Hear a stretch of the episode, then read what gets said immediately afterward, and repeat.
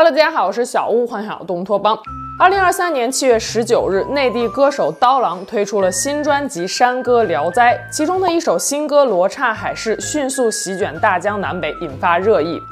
截止到我写这篇文案时，有人说《罗刹海市》全球的播放量已经超过了一百亿，也有人说《罗刹海市》打破了二零一七年西班牙神曲《Despacito》五十五亿播放的吉尼斯纪录。我没有找到这些数据的来源，但是八月一日，吉尼斯纪录官方微博回应声称，没有收到申请，也没有破吉尼斯纪录。另外，《Despacito》这首歌在 YouTube 上的播放记录是六十七亿次，而这项记录已经于二零二一年被《Baby Shark》这首儿歌的八十三亿次播放给打破了。不过，不可否认的一点是，《罗刹海市》这次带来的轰动绝对是现象级的。截止到八月九日，抖音上仅《罗刹海市》词条的播放量就超过了八十四点九亿次。网友们甚至将刀郎比作乐坛鲁迅，将《罗刹海市》称为当代《红楼梦》。刀郎身上究竟发生了什么？沉寂多年后，他何以一鸣惊人？《罗刹海市》又为何会引发舆论海啸呢？今天我们来聊聊这背后的故事。《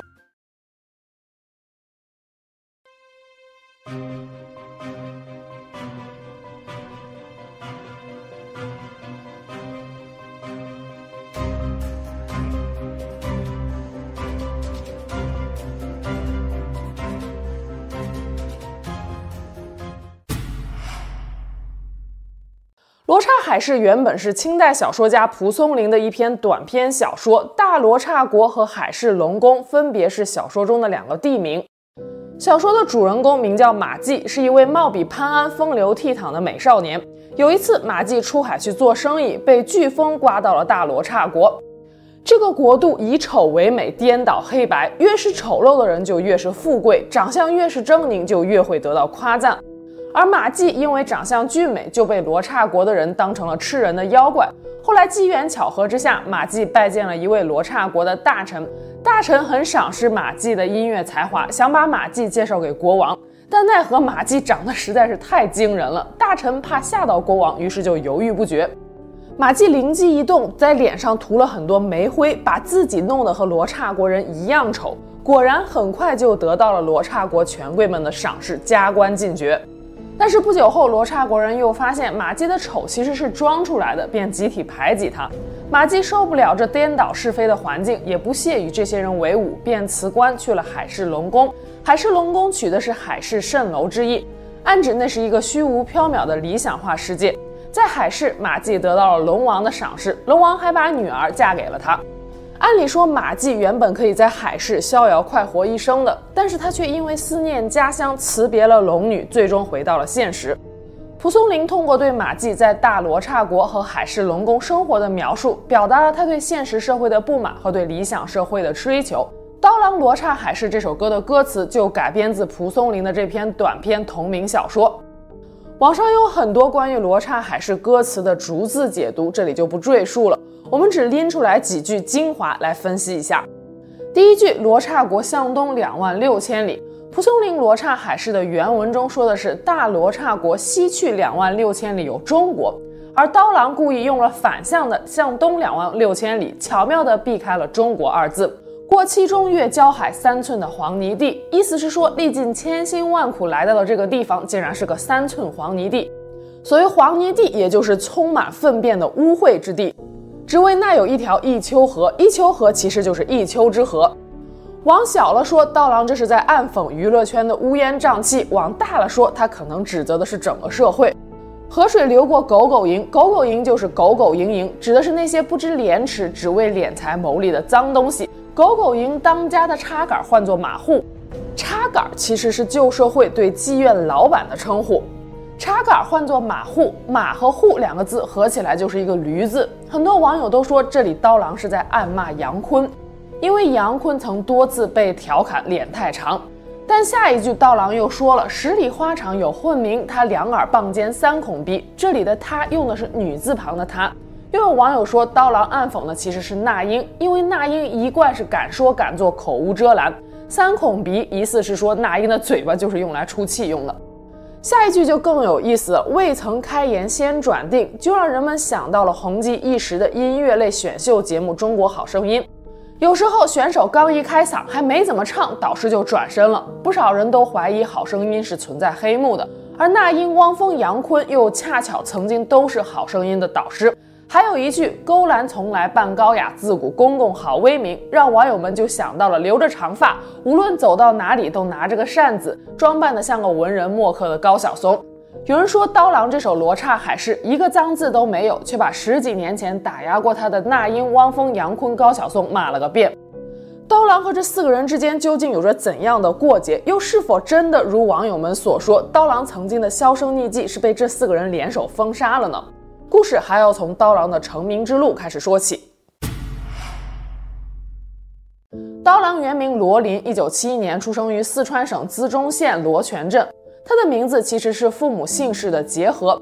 罗林的父母都是县文工团的职员，从小他就在艺术氛围的熏陶下长大。十二岁那一年，文工团的电子琴坏了，罗父就带着儿子一起去修。修好之后，小罗林就即兴玩了起来。没想到没有学过任何乐理知识的他，竟然弹出了简单的和弦。父亲注意到了儿子的音乐天赋，于是省吃俭用给罗林买了一台三百多元的电子琴。此后，罗林就整日沉浸在黑白琴键的世界中。罗林还曾经有过一个年长他五岁的哥哥，而哥哥的意外离世也成为了罗林一生无法走出的伤痛。小时候，由于父母工作繁忙，罗林常常被交给哥哥照顾。调皮的小罗林没少挨哥哥的揍，但同时哥哥又无微不至地照顾着罗林。有一次，罗林惹上了社会上的小痞子，在学校门口被打得满地打滚。罗林回到家中向哥哥告了状，哥哥抄起钢管就把那群人教训了一顿。一九八六年，哥哥二十岁时，兴高采烈地回到家中，告诉罗林自己谈了一个漂亮的女朋友。罗林因为听说那个女孩曾经谈过其他男朋友，便故意挑衅地对哥哥说：“你戴了个绿帽子。”兄弟俩就这样扭打在了一起，这一幕刚好被刚刚进家门的母亲给看到了。母亲以为大儿子欺负小儿子，就狠狠地训斥了哥哥。一气之下，哥哥夺门而出，没想到这一走就再也没有回来。一个星期之后，哥哥不幸遭遇车祸，当场去世，罗家就这样天崩地裂。妈妈成日将自己关在屋里，大门却敞开着。她交代罗林不要锁门，因为哥哥出门时是没有带钥匙的。罗林更是悔不当初，他觉得是自己害死了哥哥。次年，十六岁的罗林从高中辍学，问父母要了十块钱，走上了追寻音乐梦想的道路。多年后，罗林因为怀念哥哥，创作了歌曲《流浪生死的孩子》。离家后，罗林先来到了四川省内江市，白天在一家歌舞厅做服务员，晚上就跟着那里的键盘手学键盘乐器。很快，罗林在音乐方面就能够独当一面了。他和几个朋友组建了一个乐队，取名为“手术刀”，希望自己所创作的音乐能够像手术刀一样解剖社会。一九九零年，十九岁的罗林在酒吧演出时认识了漂亮的舞蹈演员杨娜。杨娜比罗林大五岁，之前有过一段失败的婚姻，但是罗林却毫不介意。他对杨娜展开了狂热的追求，并且不顾父母的反对，和杨娜走进了婚姻的殿堂。一九九一年，罗林和杨娜的女儿出生了。然而，仅仅四十天后，杨娜就留下了一张纸条，离开了罗林。纸条上写着：“你给不了我想要的生活。”原来，年轻气盛的罗林不想把音乐当成赚钱的工具，这就导致他和杨娜的生活一直都很清苦。妻子离开后，罗林伤心欲绝，甚至还写下了歌曲《孩子他妈》，里面有一句歌词是：“我说孩子他妈，你听我说句话吧。”那一次你走了，我真的好害怕，我流着泪啊，你知道吗？其实你回来就好了。不过罗林的哀求并没能换回杨娜的回心转意。一九九三年，二十二岁的罗林带着女儿辗转来到了海南，在那里他邂逅了第二任妻子朱梅，从此命运的齿轮开始转动。朱梅来自新疆，也是个歌手，与罗林惺惺相惜。初见时，朱梅只是觉得很好奇，这个男人这么年轻，怎么就有孩子了？一开始两人只是讨论音乐，后来日久生情。大约两年后，罗林与朱梅携手再次步入了婚姻的殿堂。婚后不久，他们又生了一个女儿，小家庭逐渐幸福圆满。一九九五年，罗林跟随妻子前往新疆采风，见识了当地热情如火的麦西热甫、风趣幽默的纳赞尔库姆，听到了悠扬婉转的拉克与激情高亢的刀郎人歌声，这才找到了自己内心最想要的声音。刀郎人其实是西域一个少数民族部落，最正统的发音应该是多郎人。罗琳在新疆扎下根来，成立了西北音乐工作室，也给自己起了一个艺名刀郎。一九九九年，罗琳与新疆德威龙文化传播公司合作，制作了 MTV 原创第一机，不过画面质感差强人意。二零零零年，德威龙又发行了专辑《大漠情歌》，里面收录了黄灿、罗琳等歌手的新疆民歌翻唱。二零零三年，《西域情歌》横空出世，罗琳第一次使用了“刀郎”这个艺名。《西域情歌》这张专辑虽然依然是多位歌手的民歌翻唱，但是在新疆居然卖出了三十万张的销量。刀郎唱的《吐鲁番的葡萄熟了》，花儿为什么这样红，传遍了新疆的大街小巷。那年，刀郎在新疆红了。二零零四年，德威龙趁热打铁，为刀郎推出了首张个人专辑《二零零二年的第一场雪》。接下来发生的一切出乎所有人的意料。刀郎凭借低沉沙哑、饱经沧桑的歌喉和画面感极强的歌词，迅速火了起来。二零零二年的第一场雪、情人、冲动的惩罚成为了当年势不可挡的流行曲，热度一度超过了林俊杰的《江南》、周杰伦的《七里香》。刀郎这张专辑在全国范围内遭到了疯抢，在没有做任何宣传的情况下就卖出了两百七十万张。有人估算，如果加上盗版，销量至少在一千万张以上。这是个什么概念呢？那一年，天王周杰伦的新专辑《七里香》发行首月的销量是两百六十万张，但在《七里香》之前，周杰伦就早已家喻户晓了。可刀郎的二零零二年的第一场雪被疯狂传唱的时候，很多人甚至都不知道他长什么样子。当时在全国各个城市，你穿过任何一条闹市街区，至少就能听到三四家店在用磁带放二零零二年的第一场雪。有人将那时的刀郎称为是只闻其声不见其人，还有人说，二零零二年的第一场雪是二零零四年最稀里糊涂的一场雪。就连刀郎本人在《鲁豫有约》的采访中都说到，他其实挺能理解为什么会有很多人不喜欢听他的歌的。当时刀郎工作室的对面是新疆展览中心，每天一大早，对面就会有办公室用大喇叭公放他的歌，而且是循环播放。连听一两个月之后，刀郎自己都听烦了，不知道这算不算是最高级别的凡尔赛了？因为一个歌，你从早上起来啊，你就听，一直听到晚上，确实是挺挺难受的。二零零四年七月，张艺谋邀请刀郎为《十面埋伏》的首映礼献唱，同台的还有刘德华、韩红、金城武等人。此后，刀郎的真容才开始为大众所知。在那个神仙打架的年代，野路子出身的刀郎创造了无法复刻的辉煌。然而，伴随名气而来的还有褒贬不一的争议。二零零四年九月，搜狐娱乐的一位记者问刘欢是如何看待刀郎的走红的。刘欢说，刀郎是以一种很独特的方式出现的，而且以前还没有人这样做过。我只了解这么多。我想，如果他的歌有人喜欢，那么他就有他存在的价值。我认为我们不应该过多的去评价他。这可能是当年内地主流音乐圈对刀郎最温和的评价了。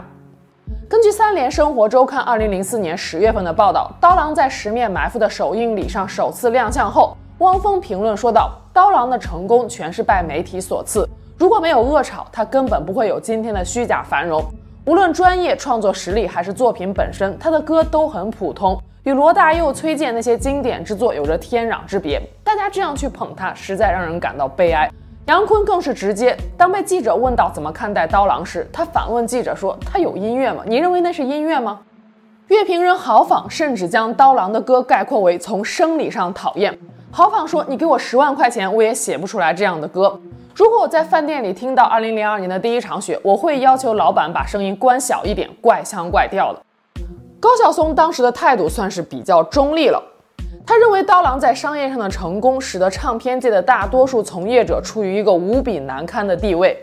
因为刀郎并非科班出身，可是他的唱片卖得比谁都好。高晓松把这种现象总结为士大夫阶层的失败。他说，刀郎代表的是劳动人民的血肉筋脉，而把持中国唱片业核心的却是知识分子。知识分子排挤那些非大学出身的人，我们企图以精良的制作引导大众，但刀郎的成功恰恰证明了这种引导的失败。他绕过了老中医，直接看了病。从社会意义上讲，刀郎不经过所谓僵化的体制，直接以街头行吟的方式获得了成功，这也是件好事情。虽然高晓松肯定了刀郎的社会价值，但是他对刀郎的音乐却不认同。在一档音乐选秀节目上做评委时，高晓松表示说，如果选手唱的是刀郎的歌，他是很难让选手过关的。他会问选手：“你为什么要唱歌？”如果是抚慰心灵，那么唱这样的歌，心灵也就这样了。高晓松说，他不认为唱刀郎歌的选手会是个好歌手。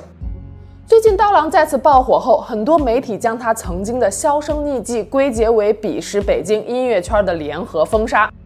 刀粉们甚至把当年领头围剿刀郎的那英、汪峰、杨坤、高晓松称为是四大恶人。刀郎当时不受学院派音乐圈待见是不争的事实，但是我在收集资料时惊讶地发现，很多所谓四大恶人诋毁刀郎的话或者是视频，其实都是以讹传讹、断章取义。就比如说那英的那句“听刀郎的歌的都是农民”，还有刀郎在采访中说过的那句“我又斗不过他们”。连在一起，一个草根歌手被乐坛大咖打压到不得不退隐江湖的故事就出来了。可事实上，刀郎的那句“我又斗不过他们”并不是对那英说的。当年刀郎火了之后，很多演唱会的主办方都会以他的噱头来卖票，卖光票之后再来邀请他。如果邀请失败，就称刀郎是无故缺席，欺骗观众，把所有的责任都推到没有后台和背景的刀郎身上。还有一些演唱会明明是拼盘演唱会，但是主办方却打出了刀郎演唱会的旗号。演出结束之后，就有媒体整版整版的报道说刀郎演唱会缩水耍大牌儿。那句“我又斗不过他们”中的“他们”，实际上指的是这些演唱会的主办方。因为实际上那个本来当初主办方呢，他就是给你做了一个拼盘，但是他在外面打的这个广告呢，是刀郎演唱会。嗯，好，所以这个时候。你没办法，所以我就最后我想一想，我也斗不过他们。我说算了，我还是就演有演出，我就尽量就推。你选择的是逃走是吗？逃避。至于那英的那句“听刀郎歌的都是农民”，究其源头是在二零一零年音乐风云榜十年盛典上，刀郎被提名了内地十年最具影响力人物之一。但作为评委会主席的那英却以刀郎的歌不具备审美性为由。宁可让十大最具影响力人物的名额空缺一个，也没有让刀郎入选。随后就有媒体称，那英曾经说过，去 KTV 里面点刀郎歌的人都是农民。但是根据二零一零年三月二十一日钱江晚报的报道，当年组委会其实已经极力辟谣，说那英没有那个意思。当时媒体公布出来的视频显示，那英确实说过，奥运会开幕式如果让我等着看刘欢或者是刀郎，我一定会选择刘欢这样的话。但是并没有如今网络盛传的什么听刀郎歌的都是农民，刀郎如果上春晚我就砸电视之类的言论。刀郎在在台上，如果说这奥运会想要等着看他和刘欢，我一定是站在看刘欢的那个位置上。他不具备审美观点，有很多，就是我觉得我们评吧，刚才说了半天，就是刀郎的这个销量呢，我又闭嘴了。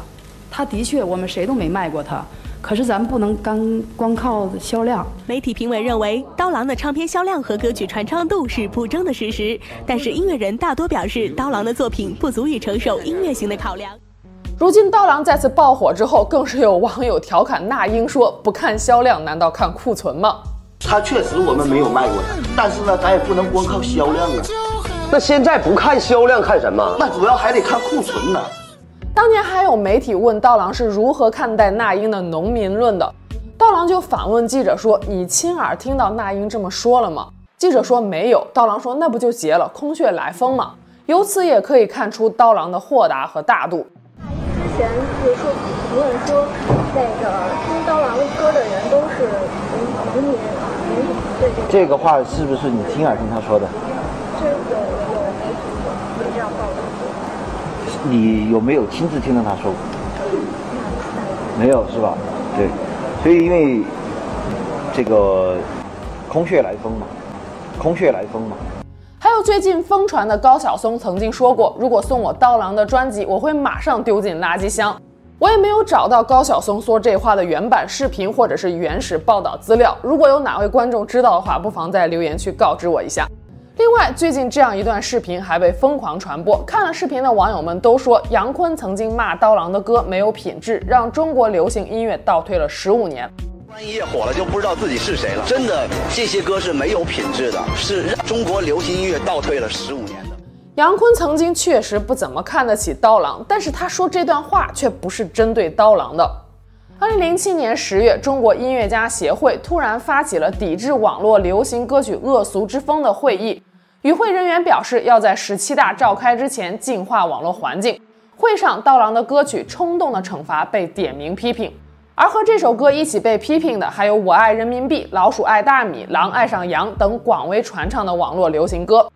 杨坤的那句“让中国流行音乐倒退了十五年”，针对的是这些歌，而非刀郎一人。也许在那些正统学术派眼中，刀郎的有些歌确实是有点太露骨了。他的冲动的惩罚表达的是一个男人因为酒后失控而引发的悔恨。歌词中有一段是：那夜我喝醉了，拉着你的手，胡乱的说话，只顾着自己心中压抑的想法，狂乱的表达，忘记了你当时会有怎样的反应。我错误的感觉到你也没有生气。可想而知，在那些老学究眼中，这歌词总结起来就三个字儿：要不得，要不得呀。相比于北京音乐圈的抵触，港台流行音乐圈倒是对刀郎青眼有加。香港乐坛教父谭咏麟专程飞到了新疆，请刀郎为他写歌。因为等不及，他先用粤语翻唱了刀郎的2002年的第一场雪，并将翻唱的歌曲取名为《讲不出的告别》。后来，刀郎作词作曲，写出了披着羊皮的狼，送给了谭咏麟。这首歌被谭咏麟唱火了十五年。刘德华也曾经向刀郎约歌，认为刀郎歌曲里的那种简单直接的旋律更适合他们。台湾乐坛教父罗大佑曾经在采访中说，已经很久不听流行歌曲了。但当主持人提到刀郎的名字时，罗大佑却说他会听刀郎的歌，还说刀郎的嗓子天生就是用来唱歌的，他可以把歌唱得像讲话一样，但是旋律还在。啊，刀郎你听过？不让听过。觉得怎么样？刀郎他最最好的地方是他。他生来就是唱歌的嗓子，声线太好。他可以，对，他可以把唱歌呢唱得像讲话一样，但是旋律还在那边。二零零五年印尼大海啸过后，香港演艺界号召两岸三地两百余名艺人发起了爱心无国界演艺界大汇演筹款活动。刀郎接到邀请后，连夜创作了公益歌曲《爱是你我》。这首歌在七年后被小沈阳夫妇给唱火了。并于二零一二年获得了中宣部第十二届五个一工程奖，这是每个领域只能有一件获奖作品的国家级奖项。而刀郎的歌曾经两次获奖，另一个获奖作品是二零零九年他创作的公益歌曲《一家人》。歌火了，按理说刀郎应该是高兴的，可一夜成名带给他的却是无尽的烦恼，因为他的生活彻底被改变了。郎曾经在采访中说过。为了梦想而奋斗的过程是美好的，但是当目标达成的那一瞬间，他的第一感觉是空虚和无趣，再加上周围嘈杂的声音，让他无法静下心来创作。他也曾经尝试关掉手机，断掉网线，不去理会外界的那些纷扰，但是朋友还是会时不时的打电话来跟他说：“我今天在网上又因为你跟谁谁谁吵架了。”他们怎么可以这样说你？有一次，刀郎自驾前往人烟稀少的甘肃定西躲清静。但一下车，竟然在这个偏僻小镇的报刊亭里看到了报纸上的一行醒目大字：“冷眼看刀郎。”他当时就想走，记得我当时走到在甘肃有个叫定西的这么一个地方，那地方就人人就很少了。结果我把车停下来，我走下来，我突然看见一个报刊亭，上面就有一个这么大的一个这个杂志，上面印着我的头像，旁边写了几个字叫“冷眼看刀郎”。刀郎觉得自己好像被人给扒光了，没有一点隐私空间。他回忆2004年走红后的状态，只用了一个词：好可怕。大红大紫从来都不是刀郎的梦想，他只想要有一间不大不小的房子，和妻子孩子们生活在一起，能吃饱穿暖。在此基础上，努力做个二三线歌手就好，很安全，有着相对优渥的生活，可以做想做的事情，也不用抵挡各种非议。刀郎说：“我希望我的作品被更多的人看到，而不是我这个人被人们看到。也许是性格使然，也许是始终无法融入音乐界的士大夫阶层。二零零六年之后，刀郎开始逐渐淡出公众视野。虽然还是发行了几张专辑，但演唱会的数量肉眼可见的减少，也不再接受媒体的采访。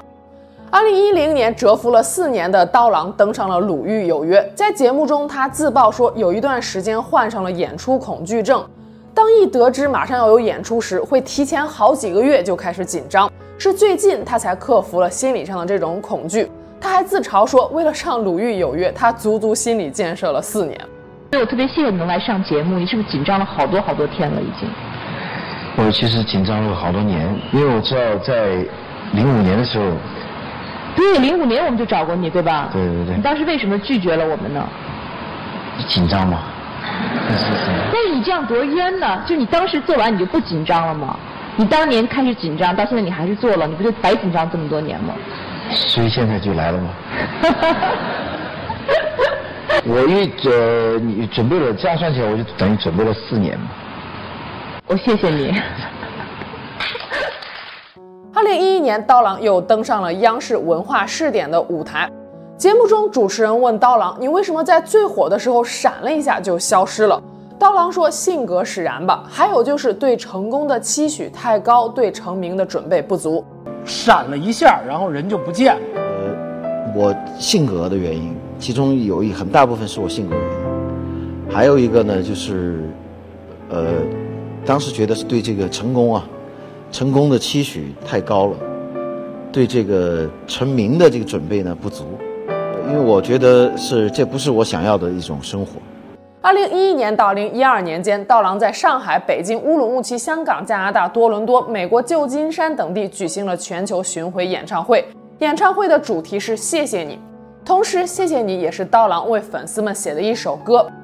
多年来是粉丝支持刀郎一路走了过来。演唱会上，刀郎数次潸然泪下。谢谢你，你搂着我的伤痛，抱着我受伤的心，在迷乱尘世中，从来未曾说放弃。然而，让所有人意想不到的是，巡回演唱会结束之后，刀郎又一次消失在了台前，而且这一次一消失就是十年。但是在接下来的十年里，刀郎并没有放弃他的音乐梦想，他只是回归了平静安心的创作。韩红曾经在一次采访中预言说，刀郎还是会火起来的。如果他不曝光，让别人去找他，他就火了。就像当年的刀郎，哦，他始终不出现，我相信他还会火。他果然，二零二三年，刀郎再次一鸣惊人。二零二零年八月，有网友曝光了一组刀郎近照，虽然人有点发福，但气色看上去很不错。一个月后，刀郎又推出了新专辑《弹词话本》，一如既往的没有做任何的宣传。二零二零年十一月，刀郎又以本名罗琳推出了新专辑《如是我闻》，共十二曲，其作词是出自鸠摩罗什译的《金刚般若波罗蜜经》。作曲、编曲、演唱皆为罗琳。二零二一年，五十岁的刀郎又发行了新专辑《世间的每个人》，只是与巅峰时期相比，反响寥寥。直到二零二三年七月十九日，罗刹国向东两万六千里响起，不需宣发的榜单第一又回来了。短时间内，这首歌成为了社交媒体流量增长的法宝啊！各种翻唱版本层出不穷，俨然成为了一场网络狂欢。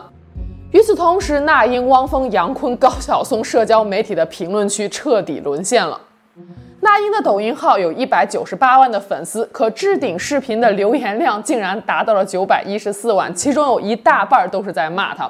有网友说，音乐本来就是大众接受就好，并不是所谓的高雅就一定有人爱，懂吗？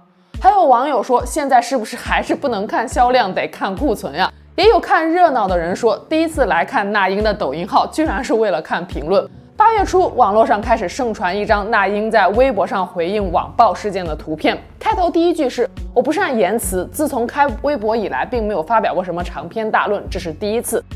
但是注意了，朋友们，这篇回应文其实是那英二零一九年十月十七日发布的，根本就不是针对此次事件。是别有用心的网友把那英过去的回应文给拉了出来，重新炒作罢了。倒是汪峰在八月二日录制了一支视频，专门回应了对刀郎新专辑的看法。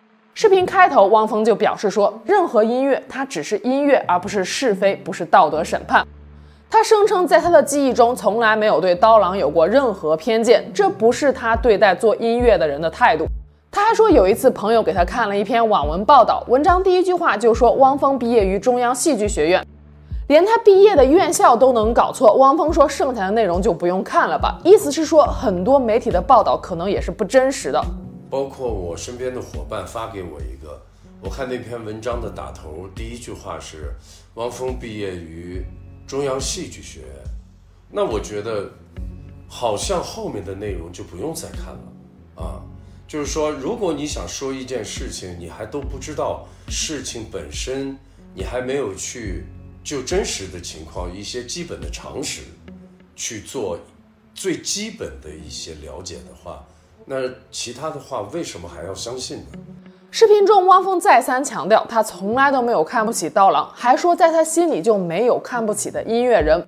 二十年间，刀郎似乎就没有做过跟音乐无关的事儿，就凭这一点，他就是尊重刀郎的。那么，我只知道一件事情，就是刀郎他在这二十年时间里面，似乎没有做任何音乐之外的事情。我们很少知道他的一些消息，但是。这些消息全是关于音乐，只因为这一点，我就会在这一点上面对他是有尊重的。关于刀郎与京圈学院派之间的恩恩怨怨，我相信每个人心中自有评断。但说刀郎的新歌就是为了讽刺所谓的四大恶人，我觉得是有点看清刀郎了。乐评人邓科表示，刀郎花了这么长时间打磨出来的新作品，却被认为是在内涵谁，这对刀郎来说就是不公平的。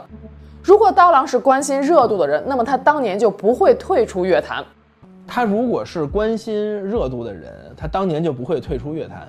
南大文学院的苗怀明教授称，他更愿意将《罗刹海市》解读为刀郎对社会丑恶现象的嘲讽，不是针对某一个人。苗怀明教授表示，作为一个古代小说研究者，我支持刀郎的这种创新，很喜欢他的歌曲，就像《罗刹海市》结尾所唱的那样。那马户幼鸟是我们人类根本的问题，看懂了歌词，也就看懂了社会。刀郎用他独特的方式激发了人们对社会现状的反思，引起了人们的共鸣。我想这才是这首歌爆火的真正原因。除了《罗刹海市》，其实刀郎这张新专辑中还有很多其他很好听的歌。汪峰说他最喜欢的一首歌是《未来底片》，还从专业的角度上分析了这首歌的旋律和和音。我是没太听懂了，有兴趣的朋友可以自己去听听汪峰的评析。我个人比较喜欢《花妖》这首歌，歌词的大意是一个凄美的爱情故事：一个贫穷的青年和一个富家小姐相爱了，女孩的父亲棒打鸳鸯，这对情侣后来双双殉情，并且约定来世再见。阎王都被他们的爱情所感动了，决定帮他们一把，让他们来世可以重逢。可阎王手底下干活的人实在是太不靠谱了，安排了好几次投胎，竟然都没能让他们碰上。这对苦命鸳鸯就这样在时光的轮回中不断的错过。花妖中有一段歌词是这样的：“我是那年轮上流浪的眼泪，你仍然能闻到风中的胭脂味。我若是将诺言刻在那江畔上。”一江水，冷月光，满城的汪洋。我在时间的树下等了你很久，陈凡儿缠我，傍我，笑我白了头。这哪是歌词呀？这简直就是诗，好不好？现在谁还敢说刀郎的歌是难登大雅之堂？中国音乐家协会副主席何牧阳曾经将刀郎的创作分为了三个阶段：创作《冲动的惩罚》时，刀郎是西域浪子；创作2002年的第一场雪时，刀郎是旅人。创作喀什噶尔的胡杨时，刀郎是诗人。我想在这后面再加一句：如今经过了岁月的沉淀，洗尽铅华的刀郎是哲人。二十年前，刀郎生不逢时。彼时，华语音乐尚处于唱片工业的时代，唱片公司有着自己的体系、资源与标准，行业话语权掌握在头部歌手和制作人手里，歌迷群体是处于一个割裂的状态的。一部分人喜欢听接地气的音乐，另一部分人则觉得太直白的歌词难登大雅之堂。但今天发达的互联网和成熟的网络平台彻底击碎了歌手和歌迷之间的壁垒，华语乐坛的发声渠道和意见领袖都在下沉，不同圈层受众对于好歌都有自己的定义，每个人也可以更容易的发声来支持自己喜欢的歌手。在今天这个崭新的时代，我想刀郎这次会红得长长久久。那我们下期节目见喽，拜拜。